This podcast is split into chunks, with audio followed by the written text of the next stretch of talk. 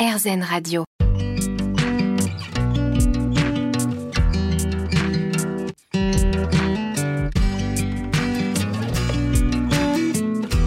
L'instant présent Aurélie Godefroy. Bonjour, c'est Aurélie Godefroy. On se retrouve pour l'instant présent, votre émission hebdomadaire sur RZN Radio. Avec nos invités, nous comprenons l'importance de se poser en conscience, de s'ancrer, de méditer, de mettre sur pause dans notre vie quotidienne pour mieux vivre les différentes problématiques que nous pouvons rencontrer, que ce soit au niveau personnel, professionnel ou encore émotionnel. Et j'ai l'immense bonheur d'accueillir aujourd'hui Frédéric Lenoir. L'instant présent Aurélie Godefroy. L'instant présent sur RZN Radio aujourd'hui avec donc Frédéric Lenoir. Bonjour. Bonjour Aurélie. Alors Frédéric, euh, on ne vous présente plus, philosophe, écrivain. On vous a reçu dans cette émission pour un très très beau livre consacré à Jung. Et aujourd'hui, vous publiez Le désir, une philosophie chez Fayard. Pourquoi vous avez eu envie d'écrire sur le désir? Bah, je trouve qu'on manque un peu en ce moment de, désir. On est tellement pris dans ce climat anxiogène avec euh, trois ans de Covid, la guerre en Ukraine, euh, les problèmes économiques, etc., que les gens sont un peu déprimés. Et le, désir, c'est le moteur de nos vies. C'est vraiment ce qui nous donne cet élan vital, cette puissance vitale. Et donc, j'avais envie de faire un livre sur cette question du désir parce que, en même temps, c'est ce qui fait qu'on on se sent pleinement vivant. Et puis, en même temps, c'est aussi lié avec tout ce qu'on est en train de vivre, c'est-à-dire, euh, bah, par exemple, la crise économique, crée de la frustration les gens consomment moins, ils en sont malheureux. Et donc, il y a cette espèce d'ambivalence dont on va parler du désir, où à la fois le désir nous rend heureux et à la fois le désir nous rend malheureux, parce, qu'il crée de la frustration.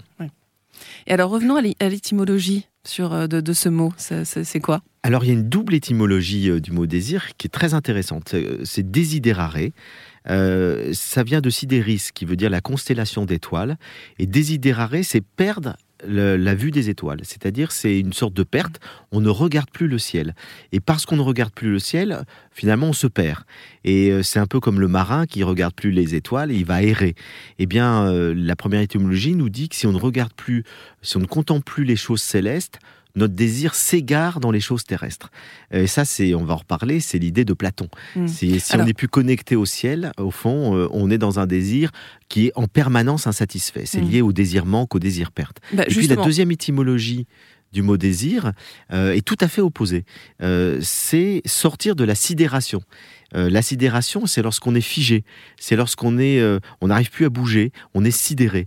Et le désir désidéraré, c'est ce qui va nous faire sortir de la sidération, ce qui va nous remettre en mouvement. Mmh. Et donc c'est très intéressant parce qu'on voit qu'il y a deux étymologies, l'une qui nous dit que le désir nous fait nous égarer, et l'autre qui nous dit que le désir nous remet en mouvement. Et ça, c'est la vision de Spinoza, dont on parlera certainement, qui est la vision du désir comme puissance. Et donc l'étymologie correspond finalement aux deux grandes traditions philosophiques du désir, le désir comme manque avec Platon d'un côté, le désir comme puissance avec Spinoza de l'autre. Alors, commençons par le désir comme manque, qui est le désir défini euh, par Platon. Revenons-y. Alors, il en parle dans le banquet, c'est ça? Oui, il en parle dans plusieurs euh, ouvrages. Hein. Dans, le, dans, le, Georgias, il nous dit aussi que le désir, c'est comme le tonneau des Danaïdes, c'est-à-dire qui est mm. percé, et que en fait, euh, c'est un puissant fond, c'est-à-dire qu'on désire toujours, toujours, toujours, parce que le caractère particulier du désir humain, c'est d'être infini. Et ça, c'est très intéressant. C'est que si on regarde les animaux, ah, je m'intéresse beaucoup, vous le savez, aux animaux, euh, il n'y a pas un désir infini chez les animaux. Leurs désirs sont finis, ils correspondent à des besoins. Mm. Et donc, finalement, une fois qu'ils ont satisfait un besoin, ils sont satisfaits. Alors qu'un être humain, il peut avoir des besoins, mais plus que ça, il a des désirs et qui peuvent être infinis. Alors, je vais prendre un ou deux exemples. Mm. Eh bien, euh, regardez dans le domaine, par exemple, du pouvoir. Un animal, un grand singe, par exemple, lorsqu'il domine sur son territoire, il s'arrête là. Il va jamais chercher à conquérir un autre territoire. Alors que chez les humains, un mm. dictateur qui domine dans son pays, il veut dominer sur tout le continent, il veut dominer la terre entière. Mm. Et, après, il voudra dominer l'univers entier. Il n'y a aucune limite au désir de pouvoir. De même, la connaissance. On ne s'arrête jamais. Euh, une fois qu'on connaît quelque chose, un animal, il, connaît ce qu'il lui faut pour vivre bien dans son environnement, ça lui suffit. Un être humain, il faut qu'il connaisse euh, d'où vient le monde, euh, l'univers entier, la matière, l'infiniment grand, l'infiniment petit, la philosophie, les sciences on veut tout connaître. Et donc, cette curiosité humaine est infinie. Donc, je prends deux exemples, on pourrait mettre ça dans tout. Mm. Et donc, Platon s'interroge sur le caractère infini de l'être humain. Et l'explication qu'il en donne, c'est qu'en fait, pour lui, l'être humain euh, vient du divin, euh, notre âme est une parcelle du divin qui s'est incarnée dans un monde fini, mais que nous avons la nostalgie de l'infini, puisque nous sommes des êtres infinis, puisque notre âme vient de l'infini. Et donc, parce que nous avons la nostalgie de l'infini, nous cherchons, sans le savoir, parce que nous avons oublié, hein, c'est l'oubli, Mm. euh, nous sommes dans la caverne, nous avons oublié que nous venons du divin, et du coup, au fond, nous nous égarons dans, dans des choses terrestres, hein, c'est nos désirs qui vont... Mais nous mettons de l'infini dans des choses limitées. Et, et c'est pour ça que nous sommes malheureux, parce qu'en fait, nous cherchons toujours à désirer quelque chose qui est limité, et donc nous sommes de perpétuels insatisfaits. Alors, dans le banquet de Platon, il nous explique que nous allons essayer de, nous allons presque inconsciemment monter, c'est l'échelle ascendante du désir, du désir des corps au désir des belles âmes, au désir de la connaissance et au- jusqu'au désir divin. Alors Frédéric Lenoir, je vous propose qu'on y revienne dans la suite de cette émission parce que c'est un aspect euh, très important. L'instant présent Aurélie Godefroy. L'instant présent sur RZN Radio avec aujourd'hui Frédéric Lenoir qui nous parle de désir. Alors on évoquait Platon à l'instant.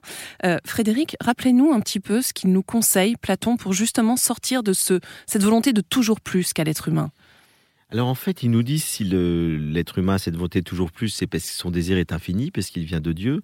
Et en fait, euh, il nous dit au fond, euh, au départ, on, on s'intéresse aux choses terrestres. Et par exemple, dans le désir et dans l'amour, on, va, et c'est Socrate qui a ce discours dans le banquet, hein, ce, ce fameux livre de Platon, qui est un dialogue où un certain nombre de philosophes, ils sont dix, je crois, vont discuter du désir et de l'amour. Et parmi les convives, il y, a, euh, il y en a deux qui sont restés très célèbres. Je vais quand même dire un tout petit mot, de, avant de parler de Socrate, d'Aristophane, Oui. puisque c'est très important. Ouais. Aristophane, son discours est resté très célèbre, puisqu'il nous parle de l'âme sœur. Mm. Il nous dit au fond, à Le fameux mythe de l'âme sœur. le D'ailleurs, je crois voilà. que vous n'êtes pas complètement d'accord avec ça. hein. Ah bah j'y crois pas du tout.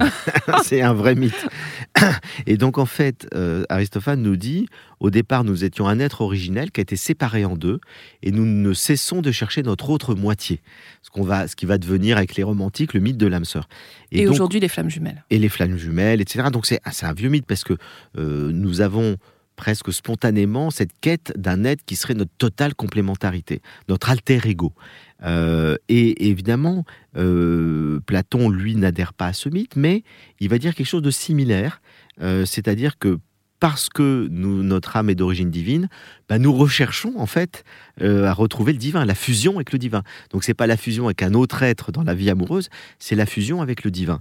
Et pour ça, Socrate nous explique que nous commençons par désirer des beaux corps. Nous sommes attirés par un corps. Bon, c'est vrai que dans la vie amoureuse, c'est d'abord on est touché par un visage, des yeux, un corps. Et puis il nous dit qu'on on découvre la beauté des corps.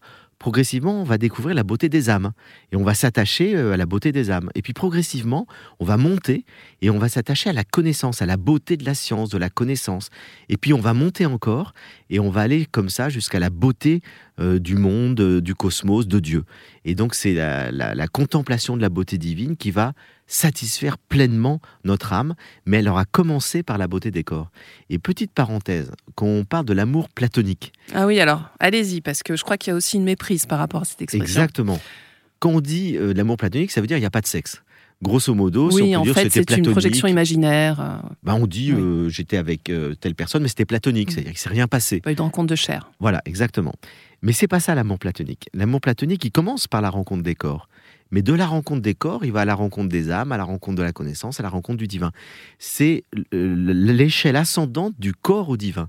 Et donc, en fait, l'amour platonique, c'est relier le corps et le divin. Hmm. Et donc, il y a consommation, il y a chair, il y a rencontre charnelle. Mais cette rencontre charnelle, elle est là pour nous faire monter jusqu'au divin. Oui, ça nous élève, hein, vraiment. C'est euh, alors justement, euh, Platon il propose une, issue, ou peut-être même deux d'ailleurs, pour accéder euh, à ce que vous dites, c'est la procréation et la création, c'est ça? Exactement, il nous dit comme l'être humain a un besoin d'infini, eh bien en fait il cherche à, à rester, il cherche à s'immortaliser. Et Socrate nous dit, l'être humain peut s'immortaliser de deux manières, soit à travers la procréation, Mhm. c'est pour ça qu'on a envie d'avoir des enfants, c'est pour s'immortaliser, soit à travers la création. Et il nous dit finalement, seuls les philosophes et les artistes n'ont pas besoin d'avoir des enfants parce qu'ils s'immortalisent à travers leurs œuvres. Et c'est vrai qu'un, bah, moi je prends l'exemple très concret, j'ai pas d'enfant, j'ai jamais ressenti un besoin biologique d'avoir un enfant. Par contre, j'ai sans doute inconsciemment le sentiment que mon œuvre me survivra. Et donc, euh, je crois qu'il y a quelque chose de très très juste dans cette euh, cette idée d'immortalité qu'on recherche tous inconsciemment, soit à travers les enfants, soit à travers les œuvres. Hmm. Mais c'est vrai que quand on y pense, c'est pas toujours facile à mettre en place dans sa vie quotidienne, hein, euh, de créer ou d'avoir forcément un enfant. Il n'y a pas d'autre issue Non. Bah, en tout cas, peut-être qu'on n'a pas besoin de s'immortaliser. Voilà. Mais tout simplement. à ce moment-là, on s'en fiche. Ouais. Alors, j'aimerais maintenant qu'on. Il y a un aspect important dans votre livre, et d'ailleurs, je trouve que c'est très très riche, hein. c'est l'aspect neuroscientifique. Alors, euh, vous parlez de Sébastien Boller, qui est un chercheur, et qui nous dit que notre cerveau est configuré pour en demander toujours plus. Alors, euh, c'est la même chose, hein, euh, quand ses besoins sont satisfaits, même quand ses besoins sont satisfaits. Alors effectivement, ce qui est très intéressant, c'est que la thèse de Platon, qui nous dit le désir, c'est lié au manque, et, ce manque est infini, euh, est tout à fait confirmé aujourd'hui par les neurosciences, puisque depuis 30 ans, on découvre le cerveau humain. Et vous savez qu'on a plusieurs cerveaux. Et notre cerveau primaire s'appelle le striatum. Et au fond, il répond à quatre besoins fondamentaux, qui sont comme des, pulsions inconscientes. Le besoin de se nourrir, le besoin euh, de sexe pour se reproduire, euh, le besoin d'information pour connaître l'environnement dans lequel on est, et le besoin de comparaison sociale, on va dire de reconnaissance sociale, qui passe par la comparaison. Et ces quatre besoins sont fondamentaux, ils ont joué un rôle fondamental hein, dans le développement de l'espèce humaine. Et ce que nous montrent les, neurosciences, c'est qu'en fait, il n'y a pas de limite. C'est-à-dire qu'une fois qu'on a quelque chose, on veut toujours autre chose. On n'est jamais limité, euh, le cerveau ne dit jamais stop. On veut toujours plus de sexe, toujours plus d'informations, toujours plus de nourriture et toujours plus de reconnaissance sociale. C'est ce qu'on va voir plus en détail dans quelques minutes.